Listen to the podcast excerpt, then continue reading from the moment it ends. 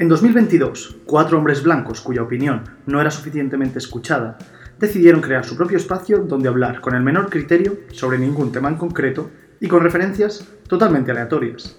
Si los ve, quizá pueda aprender algo. Enemigos de la ignorancia, temed.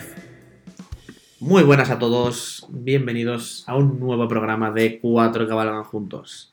Me llamo Sergio, soy el presentador de este programa junto a mis colaboradores habituales Ángel, Buenas. Sergio 2 Hola. y Miguel. Hola, ¿qué tal? Bueno, pues en el programa de hoy tenemos una película de películas. Una película absolutamente épica. Bueno, no me va a motivar tanto. tenemos una muy buena película. Una película que yo creo que es posiblemente la más antigua que hemos grabado. No. 1917. No, pero de, sí, de producción. Sí, Que el de año que se ha grabado, sí. Pues, Star Wars, yo creo que es la no, más no, ¿no? es más antiguo que Star Wars, sí. Estamos hablando de Dersu Sala, película de 1975, dirigida por Por fin. nuestro querido Akira Kurosawa. Ya sabéis quién ha elegido esta película. Joder. A mí no me mires, ya bote a codos. Bueno, es una película sobre una escuadra soviética, importante decir soviética porque no son rusos, son soviéticos, Mm. que tiene que hacer unas inspecciones topográficas de una zona mm, de la taiga Sí, en el río Usiri. en el río Usiri, eso no, no me acordaba ya del nombre, pero, hombre, a ver, no, no me quedo con nombres esos en plan chinos, rusos, raros. Empieza el racismo. no llevamos ni dos minutos de programa. Bueno, que están haciendo unas inspecciones topográficas y que no conocen el terreno y encuentran a Dersu Sala, que es un cazador de la zona, que se conoce toda la naturaleza y toda la zona de la taiga, y pues les ayuda en su viaje. Y bueno, pues la película al final pues trata sobre la amistad que acaba apareciendo entre Dersu y el capitán Ilianovich. No, Arseniev. Arseniev. Eso. Muy buena. Yo a mí me había convencido. Si no la has visto, se lo es Ilianovich. O sea, Arseniev, eso, perdón. Y bueno, pues soy demasiado. Esa relación de amistad tan bonita que surge entre ellos y pues mostrarle un poco cómo es la naturaleza y Sí, porque tenemos bastantes escenas en la película que se ve la dureza como tal de, eso es. de la naturaleza hacia el hombre, ¿no? En, en terrenos tan insospechados como, como puede ser la, la, taiga, la taiga soviética, el- la parte es. más oriental de Asia. Porque además estamos hablando de un territorio que tiene bosque, tiene zonas más de, de llano, tiene montañas, es decir, es un poco... Sí, lagos helados, tiene... Hmm. entonces, sí, sí. Tiene un poco de todo así para que. Bear Grylls haga un programa. Campo, Sí. playa y sierra. Deporte de guerra. Eh, sí, Entonces, además, bueno. un poco Fran de la jungla. Le faltan los, los, las zapatillas esas. Las crocs. Bueno, yo creo que hace más frío para allí. Con unas... Es decir, hace bastante más frío como, que como va Tiene pinta, de la tiene pinta. Además en la peli yo pasé frío viéndola. ¿no? Y Me la escena, de- la, la escena en la que el, eh, eh, La el que- Sud salva al, al teniente ahí en el... Capitán. yo estaba lago, la capitán. Digo, el capitán, perdón, al, en, en el lago helado, ahí, es decir, la, la ventisca que se levanta cuando va cayendo el sol y entra la noche, Pasas. Cómo tienen que cortar las, las, las plantas, para poder, para hacer como una especie de refugio improvisado. Una tienda improvisada o algo así, más o menos. Y además muest- muestra cómo, a pesar de la diferencia de edad, porque Dersu es mucho más, Más mayor. mucho más mayor, cómo aguanta mientras que el capitán desfallece cada dos por tres. Vaya mierda de soldado aquí. no hay un puto soldado decente en una peli que grabamos. Está hecho al terreno, ¿sabes? Y está hecho a la vida en la taiga, entonces al final... Pero hay una cosa que a mí me, o sea, me sorprende realmente, que es, vale, eh, Dersu es una persona que se conoce al dedillo la naturaleza. Realmente él tiene su forma de entenderla y su forma de aprender de ella y tal. Y, y, tío, no llega a la conclusión. Es como las inteligencias artificiales. En plan, si el peor enemigo de toda la naturaleza y de todo eso es el ser humano. O sea, ¿para qué ayudas? ¿Sabes? Si el, el que destruye realmente la no- naturaleza y el que no, respeta visto y tal. claro. Claro, pero me refiero que me parece raro que no haya llegado a esa conclusión. ¿Sabes? Es cuando hay una revolución de las máquinas en las pelis Sí. que dicen, coño, si el peor cáncer del ser humano es el ser humano, así que vamos a protegerles de ellos mismos. Pues yo soy Dersu y he conocido la naturaleza y he, he conocido cómo destroza el hombre las cosas porque me refiero, el señor no ha vivido O sea, él ha aprendido mucho, pero no es que ahí se haya criado como Tarzán salvaje. Ah, no, no. él tenía una vida y ha aprendido. y lo dice en la película que tenía una familia. Claro, una. Mujer, un hijo, una y se la hija. llevaron la viruela. ¿Sabes? Mm, Claro, o sea, que me refiero que él habrá conocido lo peor del ser humano también. Ha tenido, ha tenido tiempo de conocerlo y aún así, como que ayuda ahí a yo creo que está, está en, tan, en sintonía con la naturaleza. Y él vive así porque él está, si lo ves, la película está en, en- en completa sintonía con la naturaleza o con el medio ambiente. Entonces él, él lo, a, a cada animal le, le llama persona, ¿sabes? Claro, pero por Es eso decir, te digo. para él, es lo viento, mismo, para, él, es- fuego. para él es lo mismo. Pero bastante poco instinto de supervivencia. Porque igual que al, al tigre le ahuyentas y tal, no sé qué, pero- al ser humano como que te la juegas a ayudarle cuando a lo mejor son unos putos tarados. Y te cogen y, y lo peor es que le pasa a él es que se ríen de él, pobrecito, pero... pero que él ayuda, podían- él ayuda a todo. Claro, es que no tiene amigos, ¿eh? Es el típico que llega aquí, ¿eh? ¿Qué pasa, chicos? No, no, no. Ya, ya, que estoy aquí solo, que Tiene ¿os una puedo de las- ayudar o algo. Tiene una de las mejores introducciones de un personaje de la historia del cine. No disparen, soy gente. es verdad, tío. Soy gente. Hay un pibe aquí en medio. Sí, sí, sí. Claro, que- se pensaba que eran osos, los rusos. ¿Quieres conocer la taiga o no? Imagínate que le sale mal. O sea, me refiero, todo el instinto de supervivencia que tiene alrededor, sobrevive al agua, sobrevive a, toda, eh, a las inclemencias, se conoce perfectamente todo, y va y, y hay unos soldados ahí random. ¡Eh! Oh, chavales, Claro, pasaron él, por no, aquí. él- él no cree en la malicia. Ya. Aunque sí que es verdad que veo un grupo. Bueno, hay una escena de la película, bueno, ya la segunda vez que vuelve el, el capitán Arseniev otra vez a, allí a la zona de la taiga y está con él de guía. eh, que sí que han raptado a unas mujeres, han- a los campesinos, a sus maridos les han tal. Y ahí sí que dice los, la, la tribu, es que no me acuerdo cómo se llama, las tribus malas estas de no sé qué. Claro, él- Es decir, él sí que considera que esa gente es mala, pero en su interior yo creo que todo el, para él todo el mundo pues, tiene una salvación, por así decirlo, ¿no? De Puede que- ser, puede ser, pero que lo veo ahí un poco, digo, coño, de hecho, no te la juegues tanto, por lo menos envíales un par de días y luego tal, no vayas como a salvarle directamente, porque si se raya, no. Imagínate fuego amigo, aunque. Sí, fuego ¿Sabes? amigo. Incluso que no lo hicieran con maldad. Que es coño, algo se está moviendo ahí. Y A disparan ver, es una persona- Es una persona que no tiene el más mínimo ápice de, De de maldad, y por claro. lo tanto mm, no, no cree tanto en la maldad humana. Porque Sí, él, no no, la concibe, no la- No ha conocido la maldad, ¿no? Ha conocido la maldad de la naturaleza. Pero no lo conoce como maldad de la naturaleza, sino él decir, yo creo que él lo asume, es decir, al final en, en la naturaleza algo, eh, es decir, si algo se enferma se pone malo y ya está y lo asumes. Y él lo asume igual que le pasó con, con su mujer y con su familia y él luego se, sigue viviendo, no se ha intentado suicidar o no. Claro, pero que a mí es lo que me resulta un poco. que me saca un poco, porque es eso, él no, es- no ha nacido en la naturaleza, no es Tarzán, no es un niño salvaje, no es Mowgli. Es un tío que ha tenido hasta hijos. Coño, hasta has tenido hijos y has tenido mujer y no te has Sí, dado cuenta que que el ser humano es una mierda. Del su, pues tan listo no sé, ¿no? No sé, claro, es que no sabemos. No, sabe- No sabes la en historia en la anterior. película no Sí, sabes, claro, lo puedes ver y a lo mejor. Podrían hacer una precuela.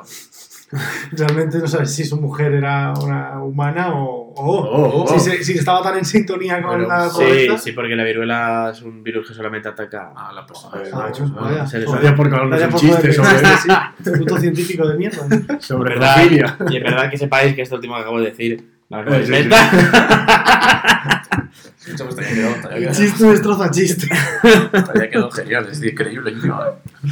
No, pero luego a ver si alguien va a ser científico de verdad, nos va a ver y va a decir, "Eh, no tiene ni puta idea, tal. boca. Es un cuñado. Como si no hubiese alguien que supiera de cine. No, pero el cine no, de ciencia.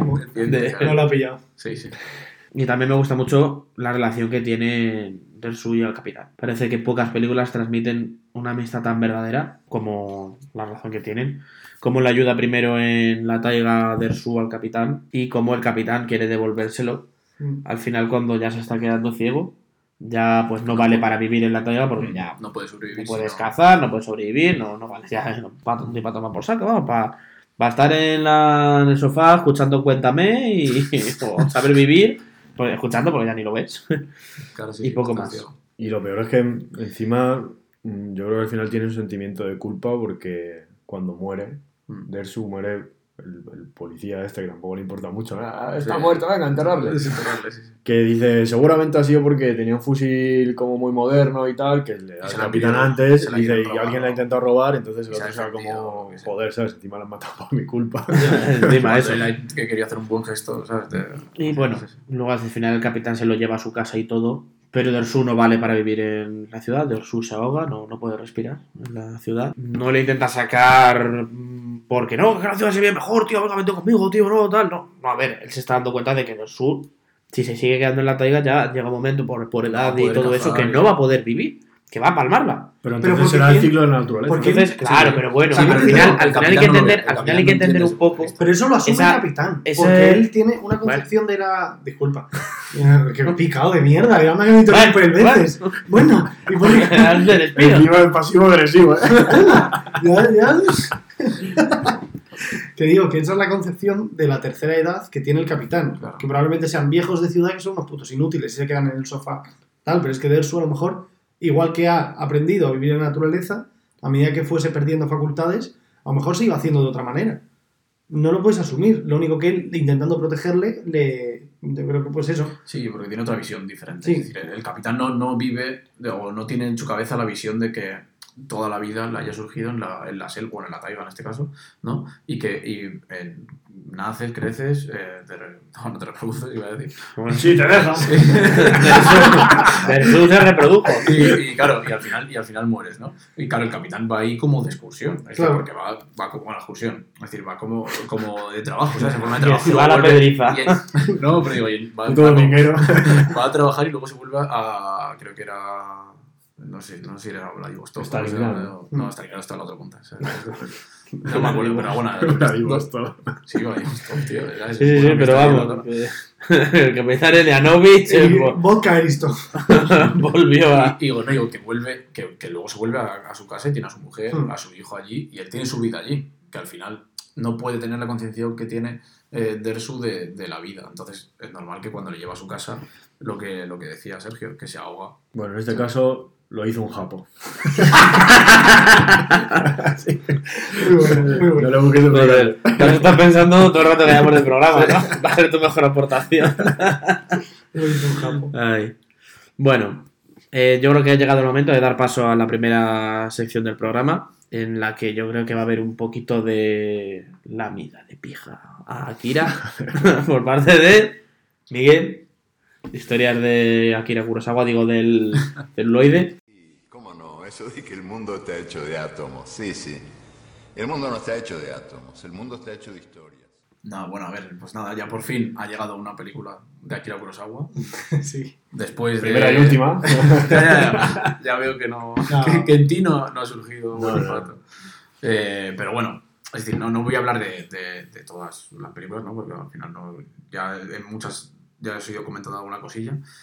Pero nada, sobre esta, sobre Dersu, eh, el- la verdad es que eh, Akira tuvo pensamiento de hacerla eh, ya cuando era, él era muy joven, los años 30, 40, ya tenía en su cabeza hacer esta película. Lo que pasa es que, claro, necesitaba, si lo veis, está todo grabado en la naturaleza, menos las escenas que hacen al final, ¿no? En casa de- del capitán y tal. Y necesitas un gran despliegue de, de medios para poder, para poder hacer, para poder grabar la película, ¿no? Y al final ya tuvo que ser, pues bueno, en los últimos años de, de- de su carrera, después de la última película que había hecho antes de esta, fue un fracaso en el mundo, entonces él estaba encima en una época que se quería suicidar, estaba bastante mal, Harakiri. no estaba, no, es- no estaba, no estaba lo, lo, lo ma- es decir, lo mejor para poder grabar, ¿no? La- o para poder hacer la, la película. Sí, digo, intentó, intentó suicidarse alguna vez y porque en Japón nadie le producía las películas como antes y tuvo que irse a, a- a Rusia para que y al final una productora rusa Rusiano. bueno, la Unión Soviética en este Eso. caso, perdón, una, una productora soviética, que era Mosfilm, le, le, le produjo la película, ¿no? Y al final, si os fijáis, yo creo que solo hay de origen... Bueno, creo que en la producción solo hubo seis japoneses, bueno, contando con Akira Kurosawa, y los demás eran todos rusos o... Soviéticos. o- joder, perdón. Soviéticos. Perdón, sí, sí. Vas a decir, ¿no? La misma mierda es. Ya, a ver, está bien. Vale, ya estamos, ya estamos censurados en Rusia ahora mismo. Malditos hijos de Putin. sí, sí, sí. Bueno, eso lo corto. Y, Lo mío, lo tuyo es gracioso. No, coño, pero es que no tiene sentido lo mío y lo tuyo. Es verdad. Pues nada, no corto nada. Pero eh, nada, que bueno, al final, eh, si veis la producción, pues solo hay, solo hay la mayoría son soviéticos en, en el equipo de rodaje y bueno, igualmente en los, en los, en los personajes ¿no? de la película. Y, y bueno, yo viendo esto, la situación personal que tenía Akira Kurosawa para hacer esta película, que, que bueno, por suerte luego fue un éxito, ¿no? Y ganó el Oscar a Mejor Película de Habla en Inglesa, que fue su, creo que fue su primer Oscar, me parece. Luego tuvo otro honorífico. Fue su segundo. Ah, ¿fue su segundo? Vale, pues... Ya hablaremos Vale, vale, perdón. de eso. Pues bueno, bueno, ganó el Oscar a Mejor Película de Habla en Inglesa, en este caso, y bueno, y fue un éxito, ¿no? Merecido. Sí, sí, merecido. y yo que- quería hablar un poquito sobre eh, la parte que representa, es decir, eh, eh, lo que decía, ¿no? La, la- cómo está él personalmente haciendo la película, que eh, yo lo veo como algo muy crepuscular, ¿sabes? Es decir, él, si tú ves la historia de Dersu, pues bueno, lo que decíamos, ¿no? Está viviendo en la, en la taiga y al final luego ves cómo su espíritu, bueno, se va muriendo, ¿no? Porque se va quedando ciego, se va envejeciendo, se va yendo a la, a la casa del, del capitán y claro, ya se siente como claustrado, ya no está como libre como antes cuando estaba viviendo, ¿no? Y él, yo creo que se representa a sí mismo un poco en él, en lo libre que era antes para poder hacer las películas que, todas las películas que quiso, ¿no? Y era, Hmm. era un icono en Japón y bueno, y en el cine mundial, ¿no? Al final, porque eh, era súper conocido y súper famoso y, y de lo bueno, de lo mejor que había, ¿no? En la producción de, de cine. Y eh, en el caso del, de Amba, que era el fantasma que veíamos con el tigre, es decir, que lo ve, eh, es cuando yo creo que el único momento que se puede ver un poco a Dersu que está asustado porque mata a un tigre y dice, me va a venir otro, otro fantasma por mí a, a matarme. Y eso yo creo que es representación del propio Akira, de los problemas que él estaba teniendo, de que se quería suicidar, intentó suicidarse y como él se veía a sí mismo Hmm. como su propio fantasma que le iba por, a, ¿sabes? Iba, iba a por él, ¿sabes? Y, yo Sí. creo que Dersu es en la única parte de la película que tiene miedo, como Sí, tal lo puedes El ver. fantasma de las navidades pasadas.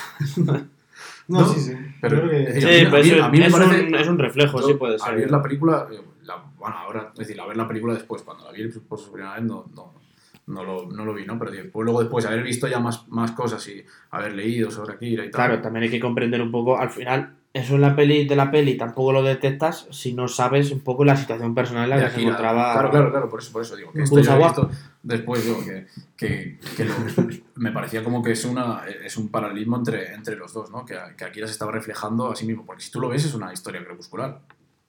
Hmm. Es decir, es como, De como vampiros. si- es como si fuera, es como si fuera eh, los últimos westerns de, de Clean o de.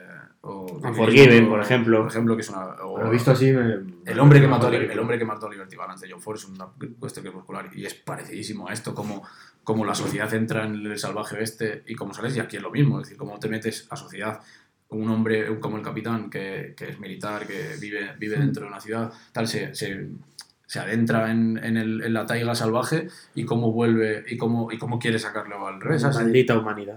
Tal cual. Sí, sí, sí. Y no, y al final, encima, esta historia está basada en hechos reales, ¿vale? Que bueno, que seguramente ya lo sabéis, ¿no? Que el Capitán Arsenio existió, Dersul Sala existió, y eh, el, el Capitán, bueno, tuvo muchas, muchas publicaciones con sus, sus eh, guías y, bueno, sus libros. eh, De hecho, es que la peli está basada en el- los cuadernos y los las, cuadernos de a las Arsenio, anotaciones claro. que Sí, del sí, de- capitán de- Lilianovic. Claro, claro. Claro, por eso digo, y, y que al final, al principio creo que no eran muy, no- bueno, no eran muy, no, no arraigó mucho la sociedad eh, soviética, pero luego ya creo que ya son de, como lectura obligada para, para la gente. Ahí Tiene un pueblo, Arsenievka, su nombre, cerca de allí de, de la zona eh, donde, donde pasa la película, ¿no? Por el, el río, el río Siri. Y, y bueno, y nada, al final yo creo que es un- una alegoría hacia eso, la amistad y, el, y, la, y la vida, la vida en comunidad con la naturaleza y con todo el mundo, que pocas películas, yo creo, a mí, a mi parecer, han, han entendido así, porque antes estabas hablando de Avatar, por ejemplo, de cómo eh, intentan colonizar, pero ahí no, no hacen una alegoría. A ver, sí que los avatars hacen una alegoría por vivir en naturaleza, pero no los.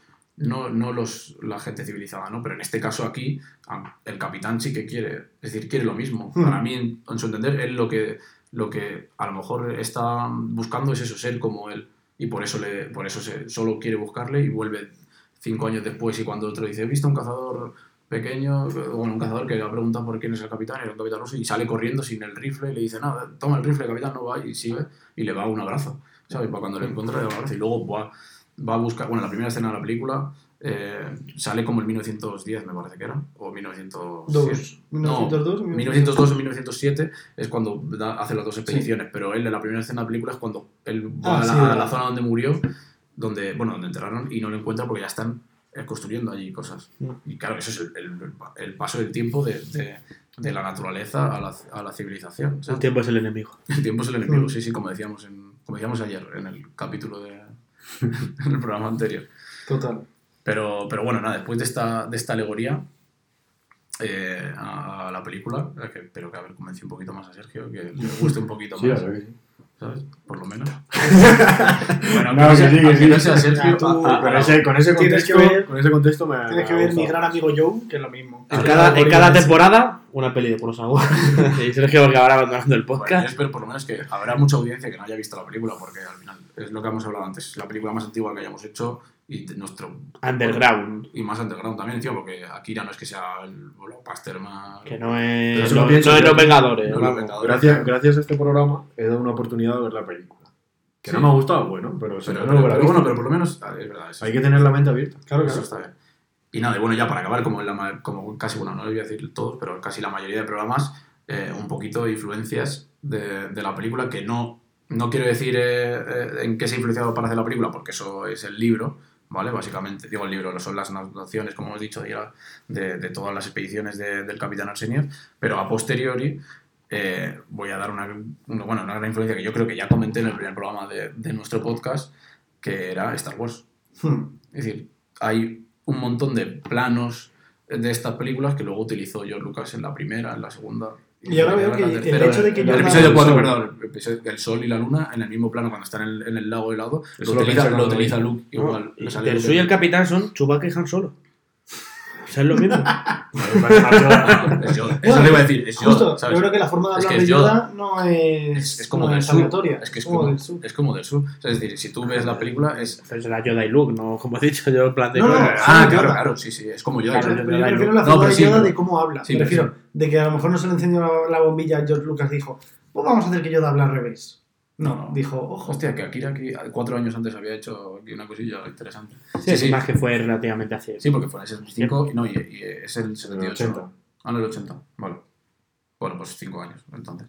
Pero, pero sí, justo lo que iba a decir, que la, la influencia de, de Akira Kurosawa en George Lucas es, es muy grande. Bueno, él fue quien le dio el Oscar honorífico con, con Spielberg y demás en la gala de... En de 1990. los- y se lo, se lo dieron se lo dieron ellos y, y porque al final yo creo que le han considerado como Un padre, padre. eh, dentro del... Qué bonito es que os convertís las frases, ¿eh? No, pero digo, Es la que amistad. me ha llegado Akira, a partir de ahora me, me declaro Folla Kurosawa. cinematográfico y, y, y, bueno, y los puntos estos, lo, lo que decíamos, ¿no? Eh, Dersu parece Yoda, porque tienen el mismo amor hacia la naturaleza y entienden la naturaleza, ¿no? Y, y los paradigmas que tiene igual, porque si tú lo ves, en Yoda con la fuerza, es decir, Mm. más o menos, o con, el, con los espíritus o con el alma, y trata, y, y- y Yoda trata a la gente igual, casi como Dersu dice que el jabalí es una persona, el agua es una persona, el pez es una persona, ¿no? El capitán es Luke, como decía, como decía Sergio, más o menos. Y que bien George Lucas por fijarse en Akira y que haya hecho luego que al final. Fijas. Si Grande gracias, George. si gracias a Akira Kurosawa Ah, esta- es es- Star Wars, Star Wars, ya lo así que- así que... Bueno, Gra- tú, gracias el hacedor. Que es, es- es Akira.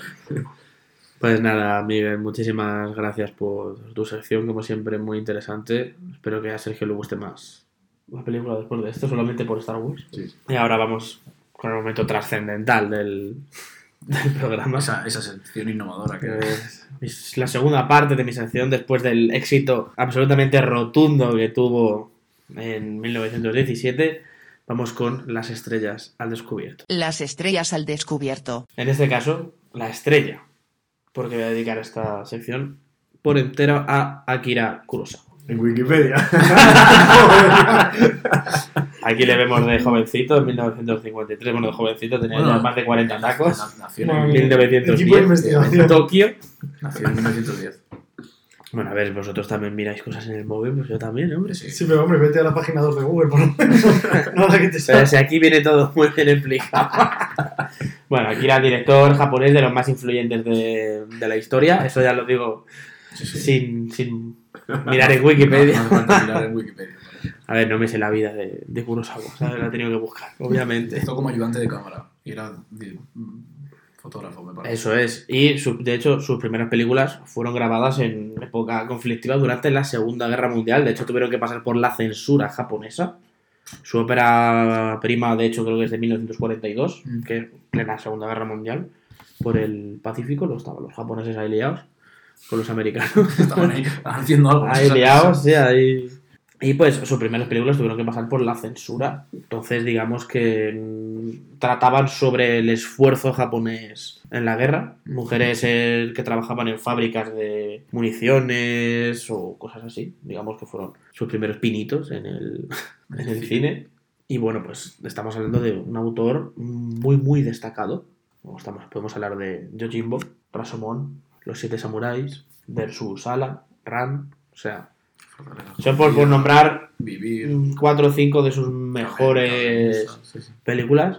Ganador de dos Oscar a mejor película de habla no inglesa. Son, Rashomon fue la primera. Verdad. Y luego fue de su sala, y aparte el Oscar honorífico que le dieron en 1990. Y aparte de eso, como otros 60 premios de otros, de otros festivales o de otras. Sí, que no fueran Oscar, pero O sea, los BAFTA, los Goya, perdón, no, los globos de oro. los Globos de Oro. Y, y pues yo creo que es un director, sobre todo, muy destacado por la forma en la que ha hecho siempre sus películas. Una fórmula muy personal, sin duda. Él siempre te quería transmitir algo de una manera. Muy sentimental, yo creo. Mm. Es decir, apela Muy mucho, apela mucho a los Sí. sentimientos. Y, o sea, son películas también en las que destacan normalmente bastante las actuaciones también, como por ejemplo en Yojimbo o en Rashomon también destacan mucho las actuaciones. Todas de También el usar gente, el no ser el, el típico que se va a Hollywood a hacer cine, sino que se mantuvo fiel a hacer películas sobre todo en Japón y alguna que otra en, en la Unión Soviética. Pero es eso. Se ha influenciado mucho eh, Akira de otro tipo de, de películas, como por ejemplo hacer western sin ser un western. Claro, sí, sí. Por ejemplo. Hombre, que John Ford O- era su- de sus directores favoritos. Entonces, Claro, o sea, siempre ha- me ha gustado la forma de hacer cine de Akira en cuanto a que te hace una película de otro estilo diferente, pero sin ser esa película. No, no, sí, sí. Fantástico, explica. No, no, pero porque mira, luego eso. Ven, pero Miguel me ha No, entendido porque pero- los dos nos compenetramos. Pero, yo, te entiendo, ¿Por pero yo te entiendo porque si puedes ver, por ejemplo, en, en Yojimbo, es una película que está basado en un. Su historia es como si fuera un western más antiguo, pero luego encima hay otras películas que se basan en esa y son westerns. ¿sabes? Es decir, es. que es- es- te explota la cabeza, ¿sabes? Viendo eso. Sí, sí. No, porque por por un puñado, no, pero por- por un puñado, por un puñado de dólares de, de Sergio Leone, ¿vale? Que es, que la la primera de la trilogía del dólar, está, está eh, es decir, se basa en, en Yojimbo. Y Yojimbo, a su vez, es un western encubierto en la época, en la época medieval feudal de Japón. ¿Sabes? Pero es un western. Bueno, y ya, lo que pasa es que Akira todo lo trae de Shakespeare, porque encima le, gust- le encantaba Shakespeare y mete todo, eh, todas historias así, ¿no? Pero, pero Y luego, alguna, alguna otra cosa también destacable de, de Akira es, por ejemplo, cuando rodó Los Siete Samuráis con Tom Cruise. No, sí, es con el padre de, de Tom Cruise la rodaría. Digamos, esa es una historia muy típica de, de Japón, o sea, es como un, un cuento, una leyenda que ha habido siempre en, en la historia japonesa y cómo la plasmó en el cine, digamos. Y es una película que luego ha tenido múltiples remakes, copias, Sí, sí. o otros Bueno, directores que se han basado en la película, como los, Siete los Siete Magníficos, Magníficos, o Los Power Rangers. lo Los mismo Vengadores. también. No, tenemos- De hecho, de hecho, el amarillo era el chino. El amarillo era el campo. Hay, hay dos, hay dos remakes, por lo menos, porque están los, los, los Siete Magníficos de John Sturges del año 60 y tanto con Steve McQueen, con, Y luego se ha hecho, que, luego que luego se hizo la versión moderna, la de que sale Chris Pratt, el, con Denzel Washington y tal, Mm. sí, sí. o sea que, y también, aparte de eso, mencionar la influencia que ha tenido en otros directores, en múltiples películas, como el más el ejemplo más claro Star Wars. Sí, sí, John Lucas. Es que, Pero es que luego hay muchísimos otros directores que han tenido influencia de, de sus películas, como por ejemplo Rashomon el, el mercenario, que digamos ha tenido múltiples referencias en otras películas mm, de no mercenarios No, pero un personaje, de- un personaje, personaje basado, en ese en tipo de, de mercenario. Sí, sí. o sea yo qué sé o sea no, Rambo. no, no, Rambo no es mercenario.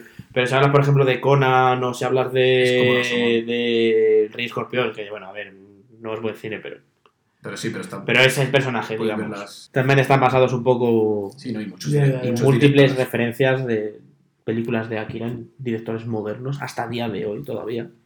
Y eso podemos decir que es un director muy influyente del siglo XX. No es tan mainstream, porque no es verdad que No no, es tan mainstream. mainstream, pero, pero yo creo que sí que es muy. Para mí es de los más importantes que ha, que ha habido. Quitando después de Nolan.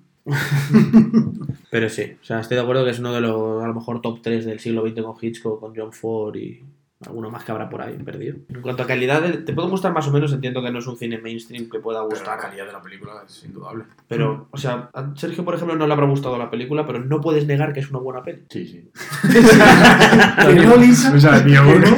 No sé, a ver, a mí hay películas que a lo mejor no me pueden no gustarme, pero yo les puedo decir, pues es una buena película, aunque a mí no me guste, porque no me ha interesado el argumento o lo que sea. No está hecha la miel para la boca del año. Después de rememorar un poquito la carrera de nuestro director, simplemente finalizo mi sección siendo Akira. De las dos Todos, mejores que has hecho. todos te olvidamos. Todos te Todos olvidamos. te, todos te recordamos, ¿verdad? ¿Ves? Me has hablado y ya se me ha pirado. Nos olvidamos. Todos te recordamos. Todos te recordamos, Akira siempre en nuestros corazones. Vamos con Ángel y Gossipman. Algo normal. Algo más normalito, no tanta calidad, pero... Venga, Ángel, ¿qué nos tienes hoy? XOXO. Gossip. No, pues es gracioso que digas esto porque realmente mi sección va a depender hoy de vosotros. Quiero hacer una sección un poco íntima. Una subsección. Sí. Otra. Eh, basándome un poco en la película y en, y en cómo muestra, pues eso, la amistad y el, y el conocer algo profundamente y tal. Yo, mm, sí, pecando siempre de eh, una humildad que me caracteriza y que nos caracteriza a todos, yo no considero el de su sala del cine. O sea, aquí nuestros amigos al otro lado de la pantalla o al otro lado de los cascos han venido a nosotros a que les abramos camino y les enseñemos la, la densa taiga que es el cine moderno. El cine moderno. O sea, Sí, sí. confían en nosotros y en nuestro criterio para sobrevivir en esta peligrosa en este peligroso terreno que es el cine y, gracias a nuestros consejos aprenden y se divierten. Creo que como buenos amigos podemos aprovechar este eh, programa para conocernos un poquito más. Entonces quería preguntaros, relacionado con el cine, son tres preguntas muy fáciles, pero bueno, que nos van a hacer, nos van a abrir mucho los ojos, o espero que, que así sea. Entonces, Sergio, ¿qué significa para ti el cine? Es una, es una parte de mi vida importante el cine, me gusta mucho, me gusta mucho el cine. No me considero cinéfilo en el sentido de, oh, yo veo mucho cine, me encanta el cine, sé mucho de cine y tal. No, no me gusta.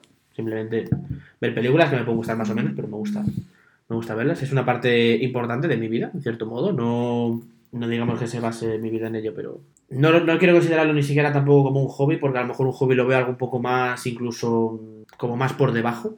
Y pues siempre desde, desde pequeño me, me ha gustado mucho. O sea, mi, mi madre siempre me ha dicho que me veía 25 veces al día la peli de Hook, el Capitán Garfield, cuando era pequeño. Ostras. Grande Robin Williams. Robin Williams. sí. O sea que yo creo que si siendo desde tan pequeño a lo mejor podía verme mil veces una misma película, a mí me pasó un poquito más mayor con, con El Señor de los Anillos, sobre todo la tercera parte. Entonces yo creo que de ahí un poco te viene al final el amor por el cine, el poder ver tantas veces una, una película. Ahora, obviamente no me pasa eso de No, ver no. 20 veces al día la misma peli, No pero sí intento, sí intento avanzar y crecer en ese sentido, de viendo cosas nuevas, yendo al cine cuando puedo. Y pues diría que es algo importante para mí el cine. Para mí el cine es entretenimiento y ver en una pantalla historias que no, o sea, historias ficticias o algo en hechos reales y demás, y es también compartirlo. Una película para mí es más importante dependiendo con quién lo hayas compartido, o lo que hablamos en el primer episodio de este podcast de Star Wars, que para mí Star Wars era importante porque era algo que yo había visto con mi padre, que Mm. las nuevas es como él me invitó al cine a ver las primeras como yo era pequeño y yo le invito a él. Para pero mí creo pero que pagó eso- él, ¿no? no, para- creo que para mí eso es el cine, como el ver algo y que te transmita diferentes emociones, incluso la misma película Puedas varias, compartirlo con- y poder compartirlo con Las historias de las historias. Justo. Las historias tras las historias. detrás de las risas. ¿Y para ti, Miguel? Pues eh, yo voy a voy a sacar a- en el programa a, a- bueno, al, al gran director que tenemos en el cine español, José Luis Gardi, Garci, perdón, que dice que dice que el cine es una vida de repuesto, ¿no? Y Qué porque.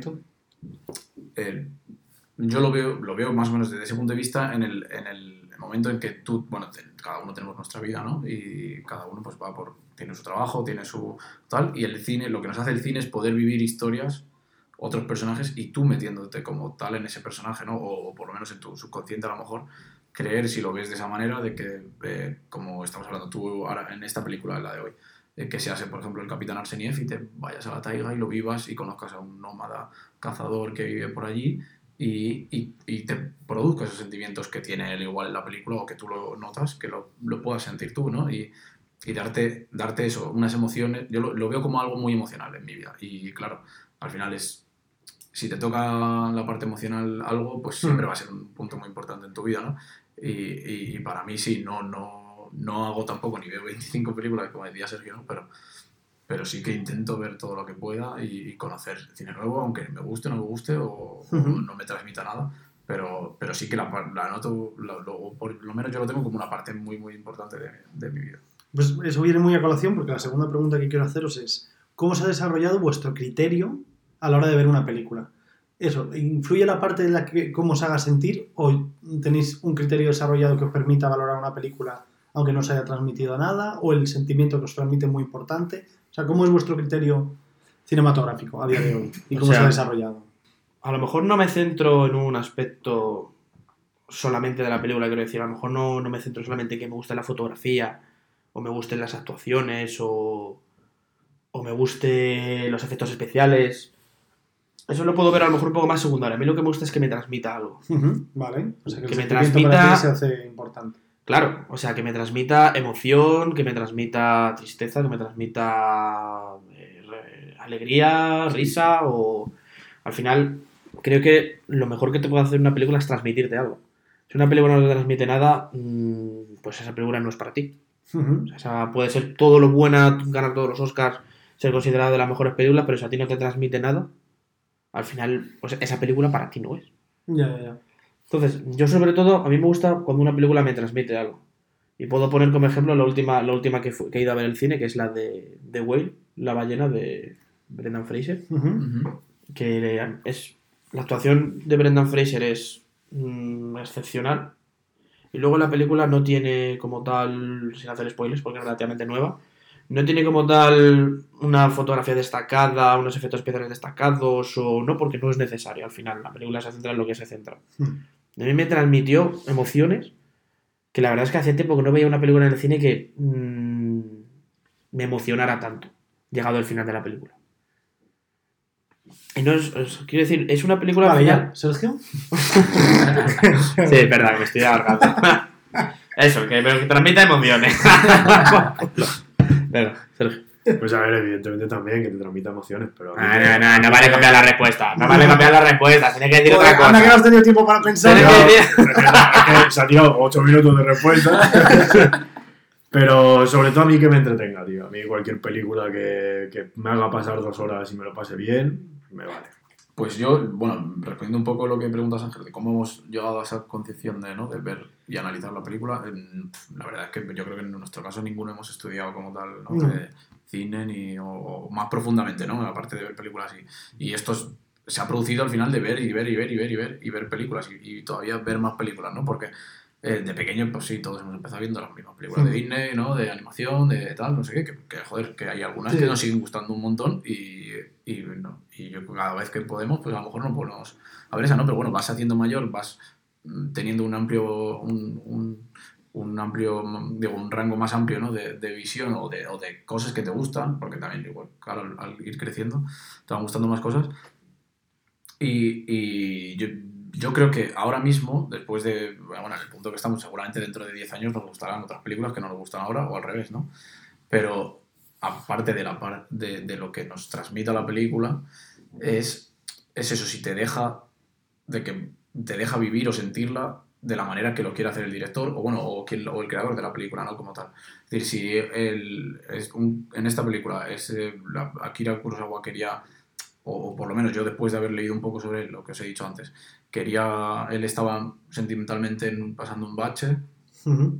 y si tú puedes ver esa parte, es decir, y puedes ver lo que quiere transmitir él mismo a, a través de, la- de las imágenes de la película, pues, ostras, me parece, a mí es cuando dices, este tío se va a hacer cine, porque te está... Te está Claro. haciendo, o te está, tú puedes ver lo que él quiere de verdad. Cuando alguien te quiere poner trampantojos y no ves lo que quiere hacer, está bien si quieres, si quieres hacer esa intención, ¿no? De, Sí. de hacer trampantojos o de, o, de, o de falsificar cosas, ¿no? Pero si quieres de verdad hacer eso y tú lo puedes llegar a ver, un sentimiento tan profundo, me parece que es- eso es lo que le da una buena película. Claro. O sea que estás clavando todas las respuestas de Miguel van a colación de la siguiente pregunta, porque ¿cuál ha sido para ti, Sergio, una película que te haya cambiado, o sea, que hayas visto y has dicho, vale, a partir de aquí mi concepción de que era una peli buena y era una peli mala, eh, o no mala, sino yo pensaba que una peli buena era Fast and Furious porque me gustaba tal, pero de repente he visto otra que he dicho, vale, no, no, esto es el, lo que a partir de ahora voy a considerar como bueno y va a ser mi criterio de obra maestra y todo lo que lo demás lo juzgaré teniendo esta como referencia. Si has llegado alguna vez a ese, a ese estado. Pues, a ver, eh, podría decir obviamente mis películas favoritas, El Señor de los Anillos, pero la verdad es que cuando las vi por primera vez no podía tener esa concepción porque era muy, muy pequeño. No, bueno, ya de más, de más adulto ya también influye también el sentimiento de nostalgia y de he crecido con estas películas, estas películas son mi vida y Ujú. obviamente son las mejores de la historia, no, hay no admito discusión al respecto, pero diría que con origen. Ujú. Hombre, está bien. Sí, sí, a ver, el- al final sí está el chiste y está la gracia y tal, todo eso, porque para mí es una película. Yo en su día la vi en el, en el cine y la verdad es que la primera vez que la vi me quedaron muchas cosas por comprender de la película. Y ha sido a base de verla y volverla a ver y volverla a ver, y cuando he dicho la cantidad de detalles que tiene, la cantidad de cosas que la hacen ser un- una auténtica, lo que es para mí una obra maestra.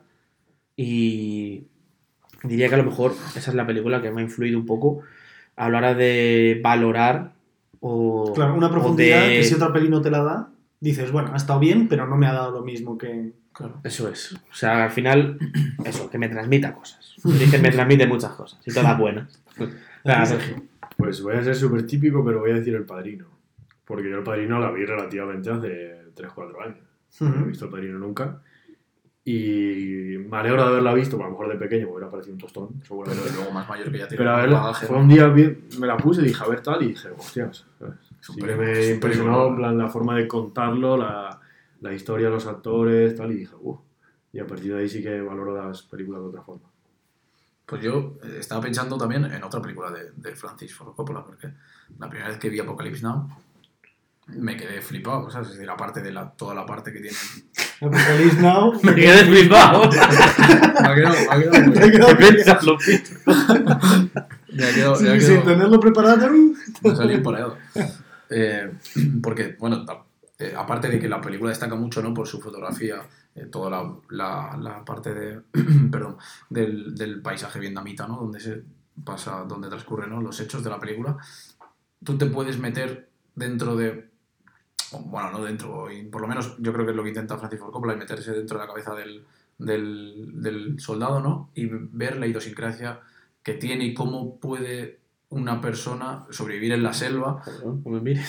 ¿sabes? Es decir, sobrevivir en la selva y el aspecto humano que tiene que tienes hacia la guerra, bueno, y hacia todos los sentimientos, ¿no? Y cómo podemos amarlo, el, el personaje de Marlon Brando, que se ha integrado en la selva, se ha quedado allí, y aunque esté eh, volviéndose loco, no volviéndose loco, y que y el, el aspecto humano que te transmite esa película es lo, es lo que a mí, a partir de verla, dije, hostia, hasta aquí, es decir, esto es lo que quiero ver, o quiero ver películas que me hagan meterte y que, te, que me hagan volverme loco al ver eso y decir, Claro. hostia, No. es que es lo que... Es- Es lo Estoy que de acuerdo quiero. porque, o sea, es que ves esa película y mientras la ves es que hueles vietnamitas muertos, eh, quemados por napalm. Sí, sí. Es que lo hueles. No, es no, que sí, los sí. hueles ahí quemados. Y tu pensamiento, y decir, vas pasando por las mismas situaciones que va, eh, va teniendo eh, Martin Sin, el, el, persona- el protagonista, eh, cómo va pasando por la película de- desde que hasta que se adentra ¿no? en la selva vietnamita, y tú vas igual que él, viendo todo y te vas, y, y mentalmente, yo la primera vez que la vi dije, es bueno, y ahora intento verla cada vez que puedo porque me, me encanta. Y ya está, pues eso sería, chicos, un Bueno, poco de conoceros. Creo que con vosotros. esto la, la audiencia nos puede conocer. ¿no? Sí. Pues gracias Ángel, la verdad es que me gusta este programa porque estamos hablando de cine por primera vez en 10 y no sé cuántos programas. 19. Estamos hablando por fin de cine y sobre todo de lo más importante, Este es el 19. de sentimientos. y pues después de la sección de Ángel llega la sección de Sergio en el que nos va a contar cosas, porque Sergio siempre nos cuenta cosas. No sé si será un drama filosófico, si nos va a contar qué actor haría bien de, de su sala, o si esta película hubiera sido bien dirigida por Pedro Almodóvar, o por Bayona, o por... Pepe Villuela haciendo de su sala. Entonces, Sergio, bueno, ¿qué nos tienes que decir hoy? Sergio quiere decir algo. Pues estamos en época de premios, Hace relativamente poco fueron los, los Oscars, los Globos de Oro y todas esas cosas. ¿Y los premios no- españoles cómo se llaman? Relativamente poco desde esta grabación, porque Relati- cuando salga a lo mejor. Bueno, pero relativamente poco. Estamos en primavera, Sí, época de premios. Sí, sí. Entonces, hay unos premios, que son los premios Rachi, que son los crearon en 1980 y son como los anti-Oscar. Ujú. ¿vale? Los creamos para reírse un poco de, pues, aquí la mejor película, pues la peor. Y es de- del año. Entonces, estos premios son curiosos porque hay actores bastante conocidos que se han llevado este premio. Ujú. Sylvester Stallone, Sí. Sandra Bullock, Ben Affleck y demás. Entonces quería hacer un poco ¿Sean Worthington, no? Entonces, eh, vamos a hacer un poquito de entrega de premios. Lo- no es un premio a películas, las categorías no son de este año porque sería demasiado reciente, es un premio pues a un poco de cine contemporáneo. Y eh, en vez de ser premios honoríficos, pues todo lo contrario, pre- premios deshonoríficos. Genial. Tenemos, tenemos- tenemos- Criticar lo que se nos da. criticar, claro. Vamos a criticar. Entonces, la primera categoría, A ver. cada uno vamos a elegir una y luego vamos a votar entre todos a ver quién se lo lleva. Vale. es cuál os parece la peor película de animación y el primer nominado por mi parte es Toy Story. Me Vale. parece ¿Argumentamos Tú- tú vas a ir- argumentamos de forma corta. Tú vas a ir a por la polémica, ¿no? O Sí, sea, sí, no sí, decimos una que sea objetivamente ver, mala. claro, no, Vale, lo vale. que no nos vale es decir como peor película de animación, pues una película que te echen en Antena 3. El jefazo. tarde, claro. Esa es demasiado bien. Esas son demasiadas. O sea, películas que saben que son malas no mí me gustó. Entonces, mi primera nominación a peor película animada es Toy Story, porque me parece que no es para tanto y que han hecho cuatro secuelas y creo que cinco, cuando, Sí. joder, tío, bichos, es mucho mejor película y no han hecho una puta secuela de bichos. Mm. Entonces, Toy Story. Ángel, Eh, yo voy a decir Monstruos S.A. Porque me parece una peli cobarde. Uno, el mensaje de no, es mejor hacer reír que hacer que asustar. Vale, mensaje para los bullies de por favor, prohibir las armas. En vez de. Y dos, vale, el mensaje de nosotros somos monstruos, tenemos miedo a los niños. Y no, claro, la peli te enseña que hay que conocer a la gente antes de juzgarla, tal. Disney, eres una cobarde, mete a un niño negro, mete a un niño, o sea, de realmente, sí, o sea, quiero decir, mete a una minoría de la cual sí que haya discriminación para que la peli se entienda bien, que la gente no es tonta, ¿sabes? No, coges a los monstruos que tienen miedo de una niña blanca y, ay, no, claro, luego cuando la conocemos nos damos cuenta de que no es tan, no es tan peligrosa. Vale, sí, sí, el mensaje está bien, pero atrévete a hacerlo con, con gente que esté realmente racializada y haya muchos prejuicios negativos sobre ella. No me vengas a, con historias demasiado poco literales. Cobardes, cobardes, cobardes. Miguel, Pues yo voy a decir eh, Frozen. tío. Porque. Let it go. Let me it go. me sorprende que la hayas visto. Sí, sí, sí. eh, no sé, pero ya, te- ya ves, alguna tarde así perdida. Entre Yojimbo y Rashomon Me vi, me vi Frozen. cayó Frozen. Y me- Miguel vestido de Elsa. No, yo creo que fue, con- creo que fue eh, que la vi en el pueblo con mis primas pequeñas. Y, Ya, ya. Claro, claro. Mira, que la tienes en edición edicia- eh, especial, No. metálica y todo. Y a la niña, ¡os calléis! Mejor y- Cuando canta. Y, y es que, eh, bueno, luego la- yo la vi a posteriori, ¿no? De que había sido el estreno, ¿no? Ya la vi, es decir, cuando ya estaba en formato, en formato de vídeo, ¿no? En casa, ¿no? Y, mm, y ya, pero sabía que igualmente había tenido tantos premios, que había sido, creo que la película más Sí, taquillera fue de como dibujo, tal, que un boom, tal, no sé, la ves. Después es una princesa que canta, ¿sabes? ¿Sabes? y, y ya está, es decir, me pareció que fue, no sé cuánto dura, una hora cuarenta, eh, una hora cincuenta. De terrorismo audiovisual. Perdidas. Perdidas. Y tú, no sé cuántos premios también todos. Hmm. Pues. eh, Sergio, tu peli. La fiesta de las salchichas. uh, A mí me gustó. O sea, es que considero que podría haber sido la puta hostia y se quedó en cuatro chistes banales y Bueno, esa se me hizo hasta larga, sinceramente, la peli. Que- O sea, la, la idea que tenían era brutal para hacer una peli bizarra y graciosa hasta la muerte y al final se les quedó en eso, tres chistes malos y Sí. muy poca, muy poca Una chicha. peli de para chavales de 15 años que saben lo que es. Ni siquiera, ¿sabes? O sea, sí, claro. entonces me quedo con eso. Vale. Bueno, pues vamos a proceder a las votaciones. La regla es que no vale votarse a la película que has la dicho, vuestra, ¿no? sino a tal. Y, y ya está, vamos a proceder a votar. Yo voy a votar por Frozen. Sí, claro. Lo entiendo. Ángel, tu voto. Venga, yo Toy Story. Miguel, no vale votar Frozen. Ya, la, la fiesta de las salchichas, claro. Yo, yo, yo. La verdad es que voto a Frozen. Bien, bueno. En caso de empate, tío, yo, ¿eh? ah, vale, vale. Entonces, Señor juez, jurado y verdugo. los premios, el primer premio Oscar, el primer premio, lo- el Paco, El Ahora, premio Cabalguer. Cabalgue- a la peor película de animación se lo lleva Frozen. Muy bien. Bastante merecido. Bastante merecido. Con las opciones que había. Vamos con la segunda categoría, peor actriz, Peor actriz. Venga. ¿vale? Pensándolo bien, yo me inclino por Angelina Jolie, una actriz con mucho caché y demás, pero que dotes actorales poco. La verdad que tuvo una, ciertas películas como Señores y Señoras Smith que eran justo para ella y no transmite nada. Con su marido. Tomb Raider, como va, esto, tampoco nada, así que Angelina Jolie para mí. nada, Sí, no. Estoy de acuerdo. Yo voy a decir a otra, a otra pareja de Brad Pitt, que es Jennifer Aniston. Que realmente ha hecho de Rachel en todas las películas. Sí, decir. sí, sí. siempre. Hizo Sí. Rachel en Friends y ya está. Terminó Y- Friends y ya Sí, está. sí, siempre tiene ese papel. Sí, ahí. los papeles, o sea, me refiero, es como que Rachel ha ido teniendo papeles, no ella. Ella, no sé. Vale, yo voy a decir eh, Kristen Stewart. Que, bueno, la. Tampoco hace falta decir más, ¿no? Claro, es que. es que literal.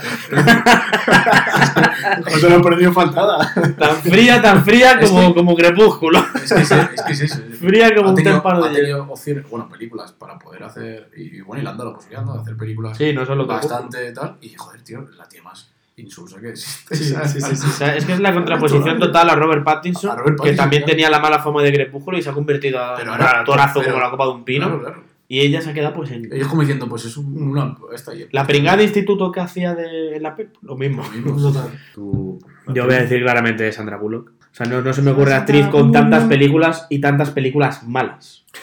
O sea, hay tantas actuaciones mediocres. Medio- 50 o 60 películas y le recordaré tres actuaciones suyas que sean decentes, ya no ni buenas, decentes. Ya, hostia, O sea, que pues me quedo tiene- claramente tiene- con- Tiene caché que te cagas. Y tiene un caché de los más altos de Hollywood, Sandra Sí, Bullock. sí, sí. Pues vamos a proceder a votar. Venga, Mi voto es para Kristen Stewart. voy a ganar. No, yo, Sandra Bullock, de unas. es que, a ver, no, es que estoy entre Sandra Bullock y Jennifer Aniston. Y yo voy a votar por Bien. Kristen Stewart. Peor actriz para nosotros, Kristen Stewart. Kristen Stewart. Sube a recoger el premio. merecido también. Vamos con peor actor. Peor actor. de salseo. Venga, ¿Vale? Para mí, peor actor, Will Smith. O sea, es que Uh. ni me hace gracia. Se te va que se a. Que se levanta, se levanta de ahí. Ni me hace gracia, ni me transmite mucho. Me parece muy sobreactuado. Películas como Si Leyenda, sobreactuado. Películas como Hancock. Ya no hablemos Y- de After Earth con el hijo. Bueno, es que el hijo tiene aparte. El no le he metido porque no el le considero ni El actor. hijo peor. El hijo peor todavía. ¿eh? Y le dieron un Oscar por una película. ¿Cuál le Que a mí me pareció Ah, hace- el año pasado. Ah, vale. A mí Will Smith, bah, sin más. Eh, a ver, yo voy a ser muy polémico, voy a decir Adrian Brody, bueno. porque es que no tiene mérito hacer de judío hambriento. Si tienes cara de judío hambriento. pues bueno, pues ya está. Y todas las películas hace así como de pobrecito, de. Sí. Ay, mirad qué nariz tengo, no puedo ser. ya está. pues mira. Joder, que me han convencido solo por eso. Tiene que ser, es- de familia italiana, ¿no? También entiendo, ¿no? Adrian Brody, ¿no? Peor. Que la Miguel, me Vale, parece. eh, yo, a Ben Affleck. Es un tío que. Sin más. Es que es, es que es otro sin más. Es decir, pero el problema de este es que encima, porque Kristen Stewart no ha, no ha dirigido sus propias películas, pero es que a este le dan la posibilidad de dirigir su propia película, ¿sabes? Y hay algunas. Yo creo que en el puesto de director es mejor que de actor todavía, pero no sé. Yo creo que es- no, no transmite nada tampoco. O sea- es decir, Ben Affleck es, es una persona que le ve con la cara y dice, pues venga. Lo mejor del Batman de Ben Affleck es que no se ve que es Ben Affleck. la máscara. Sí, por eso. Y yo voy a decir a Sam Worthington No. y no voy a, y no voy a decir argumentos que son totalmente innecesarios. Que se vea en el programa de Avatar. Basura, basura de, de actor y encima es que ha tenido películas Bastante muy decentes y muy comerciales. Dando la oportunidad y no. La- o sea, de no. 2009 a 2012 Furia de Titanes y de Titanes, Terminator, Avatar y es, y es, es nefasto, no te transmiten nada, es un inútil, no digo más. Vale, votaciones. Voy a votar por, por Narizotas Brody. Idiota, pero. Yo Sam Worthington. Ya está, sí. En este podcast se lo veo. Eh, yo también, Sam Worthington. Eh, Es decir, tiene que perder. Yo voy a votar por Ben Affleck. Solamente por su vergonzosa actuación en Pearl Harbor. Es que- es que, es que vaya. Es que es. O sea, Josh Harner haciendo el mismo papel Sí, sí. Es que le da mil vueltas, Pues, mientras que él es patético. sin sorpresas, el peor actor para nosotros es Sam Worthington. Como debe- como debe ser.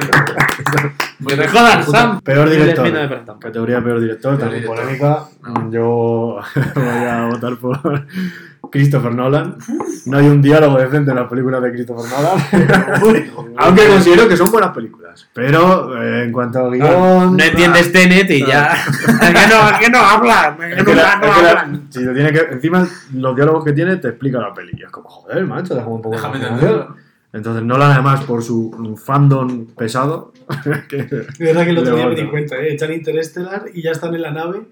Supuestamente todos son como científicos hiperinteligentes. y te lo explica. Y, y Te lo sí. McConaughey explicándole cómo funciona un agujero de gusano a gente que ya tiene que estar hasta la polla porque le saca una Porque son físicos ya. Claro. Sí, sí. Pero bueno, mi voto para Christopher Nolan. Vale. Ángel. Eh, yo voy a decir Tim Burton, porque a pesar de que me gustaban mucho sus películas, a medida que he ido creciendo me he dado cuenta de que es que ninguna, o ni es suya, o ni se pasaba por el rodaje. O, o sea, me refiero que Es se que Tim Burton tiene, tiene- la gran tiene- puta, tiene es un timador de tiene mierda. una personalidad un poco. Sí, y que eh, Pesadilla antes de Navidad no fue idea suya, era de un libreto de no sé qué. Que, o sea, como que luego no vale ni para tomar por el culo. Para que está como Mónica Bellucci, un poco más. El novio de Mónica Bellucci se va a llamar a partir de ahora. Eso está ahí. Miguel. Eh, yo, bueno, voy a decir algo un poco. Pedro Almodóvar. Pues Un poquito Sobrevalora. sobrevalorado. Es decir, le- tiene un bombo en España con que, oh, el actor, pues, tal, no sé qué, digo pedazo actor, pedazo director, pero eh, que, bueno, hagan algún Oscar también, ¿no? Como en Mm. sus películas, no sé si como bueno, mejor director no, pero como hablando inglés así. Y. mm, No, yo ahí- lleva subvenciones. aparte de eso, aparte de eso, es que son. son eh, a mí me parece un poco super sus, Sin sus más, películas, ¿sabes? Sí. Muy pretencioso. Sí. Yo voy a decir Mr. Mr. Night Shyamalan. ¿Tiene alguna película decente como Señales o. Bueno, no me acuerdo de más. pero creo que tenía alguna más decente. Pero luego tiene El Protegido, bueno, sí tiene alguna En decente. cierto sentido, coño. En sexto sentido, vale, tres. Y ya no, no te, no te admito más porque no tiene más buenas. O sea, es otro tío, a los Sandra Bullock, que tiene como 25 o 30 pelis, y la mayoría son una bazofia. Y aparte, es el típico director que va de no, yo hago cine súper de tal manera y en verdad eres un mierda. O sea, ¿Qué te ha hecho? bueno, Bueno, vamos vamos a empezar a votar. Eh, mi voto es para Pedro. Claramente. Yo porque no lo puedo votar, si no también. Lo han nominado ya. Venga, yo voy a tirar por Nolan, solo por joder a ser Nolan. Sí, no, sí, yo, sí. yo en este caso, es decir, a Nolan y a Night Shyamalan no os voy a decir, así que no puedo decir a Pedro Almodóvar, Tim Burton. ¡Vamos! Así que eliges tú. y yo voy a decir, y yo voy a decir. Pedro Almodóvar. Y la última categoría, A ver, peor película. peor película. Peor película. ¿Vale? Mm, había que relacionarlo con el programa, así que del subsala. Para matar. Para matar. Joder, de verdad, tío. Ni, ni lo argumentes porque no creo que. No, no, ni lo argumento. Ya lo ya lo comentamos. Ángel. Vale, venga. Eh, bueno, yo voy a decir Titanic, pero porque fue una sacada de polla de James Cameron. En plan, dijo, ¿puedo hacerlo? Pues lo hago. Pues y ya lo está. Y meto una historia de amor aquí. Que no hemos metido a James Cameron en peores directores, pero. Bueno, pues ya está. No, es que Cabrón. como director me parece bueno. Lo único que me parece que. Titanic es una sacada de polla. En plan, decir, bueno, voy a hacer aquí, voy a curarme los efectos y entre tanto meto una historia, no sé, me enseño alguna tetilla que otra. Y fuera. Titanic. Pinto a una chica francesa y. ¿Sabes? Nah, sí. Vale, pues yo, como no me puedo quedar solo con una, voy a decir todo el universo cinematográfico de Marvel.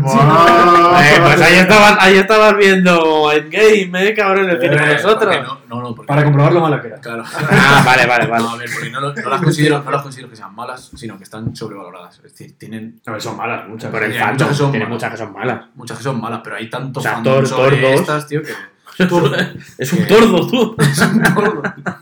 Sí, sí. Madre mía, te acabas de cargar ahí a todo Marvel. Todo. Y yo voy a decir Assassin's Creed. Es que esa sí que es mala, tío. Cabrón, ¿Y la polémica dónde está? Si, la- claro. si estamos No, totalmente... no, la polémica es que no hay polémica. No, que ¿Ves? que Es polémico. Aquí no te has mojado. Aquí- ¿eh? A ver. No, aquí ya está. Ah, Voy a votar Titanic. Yo voy a votar el UCM, sí, sí. Soltar la luz de como ver así. Tú, película. encima, tú. Sí, sí, sí, sí. Pero qué clase de friki de Marvel eres. A ver, porque Assassin's Creed no la quiero votar por decencia, porque todos sabemos que es mala. Y Ah, realmente bueno. el UCM todos sabemos que son malas películas, pero nos comemos Eso sí, igual. eso sí. Es como si voy al, a- al McDonald's, quiero decir. Si yo Sí, sé que lo que me están dando no es calidad, Pero pero, me te lo gusta. vamos, me que si me gusta. Sí, sí. Yo voy a decir Titanic. Yo a Titanic no, para Assassin's Creed. Pues para nosotros la peor película de la No, historia. bueno, no he dicho Titanic, pero bueno. Da igual. iba a ganar Titanic igual, iba a ganar Titanic igual. Para- porque no puedes votar a la tuya. Sí, sí. Para nosotros la peor película de la historia es Titanic. Bastante merecido además. Sí, a ver, tiene, la verdad es que sí que está sobrevalorada. 11 nominaciones a los Oscar o 13 que tuvo. Y hasta aquí los premios a las peores cosas de la, del cine. Joder, antes de lo nadie querido votar a las No, cosas no. de Sergio.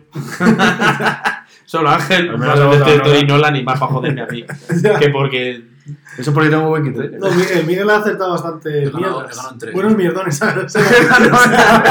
Sí, sí, sí. Que ganó en 3, ¿no? Yo creo. lo que le gusta luego ver. Sí. Pero ejemplo. muy bien. Bueno, pues después de entregar los premios a los peores actores, directores y películas de la historia, según cuatro que hablan juntos, ha llegado el momento de despedir el programa de hoy. Podéis seguirnos en todas nuestras redes. Podéis seguirnos en TikTok, en Instagram, en... Las tenéis todas en mi lista. Ahí está. Y nos vemos en el siguiente programa. Un abrazo. Adiós. Chao.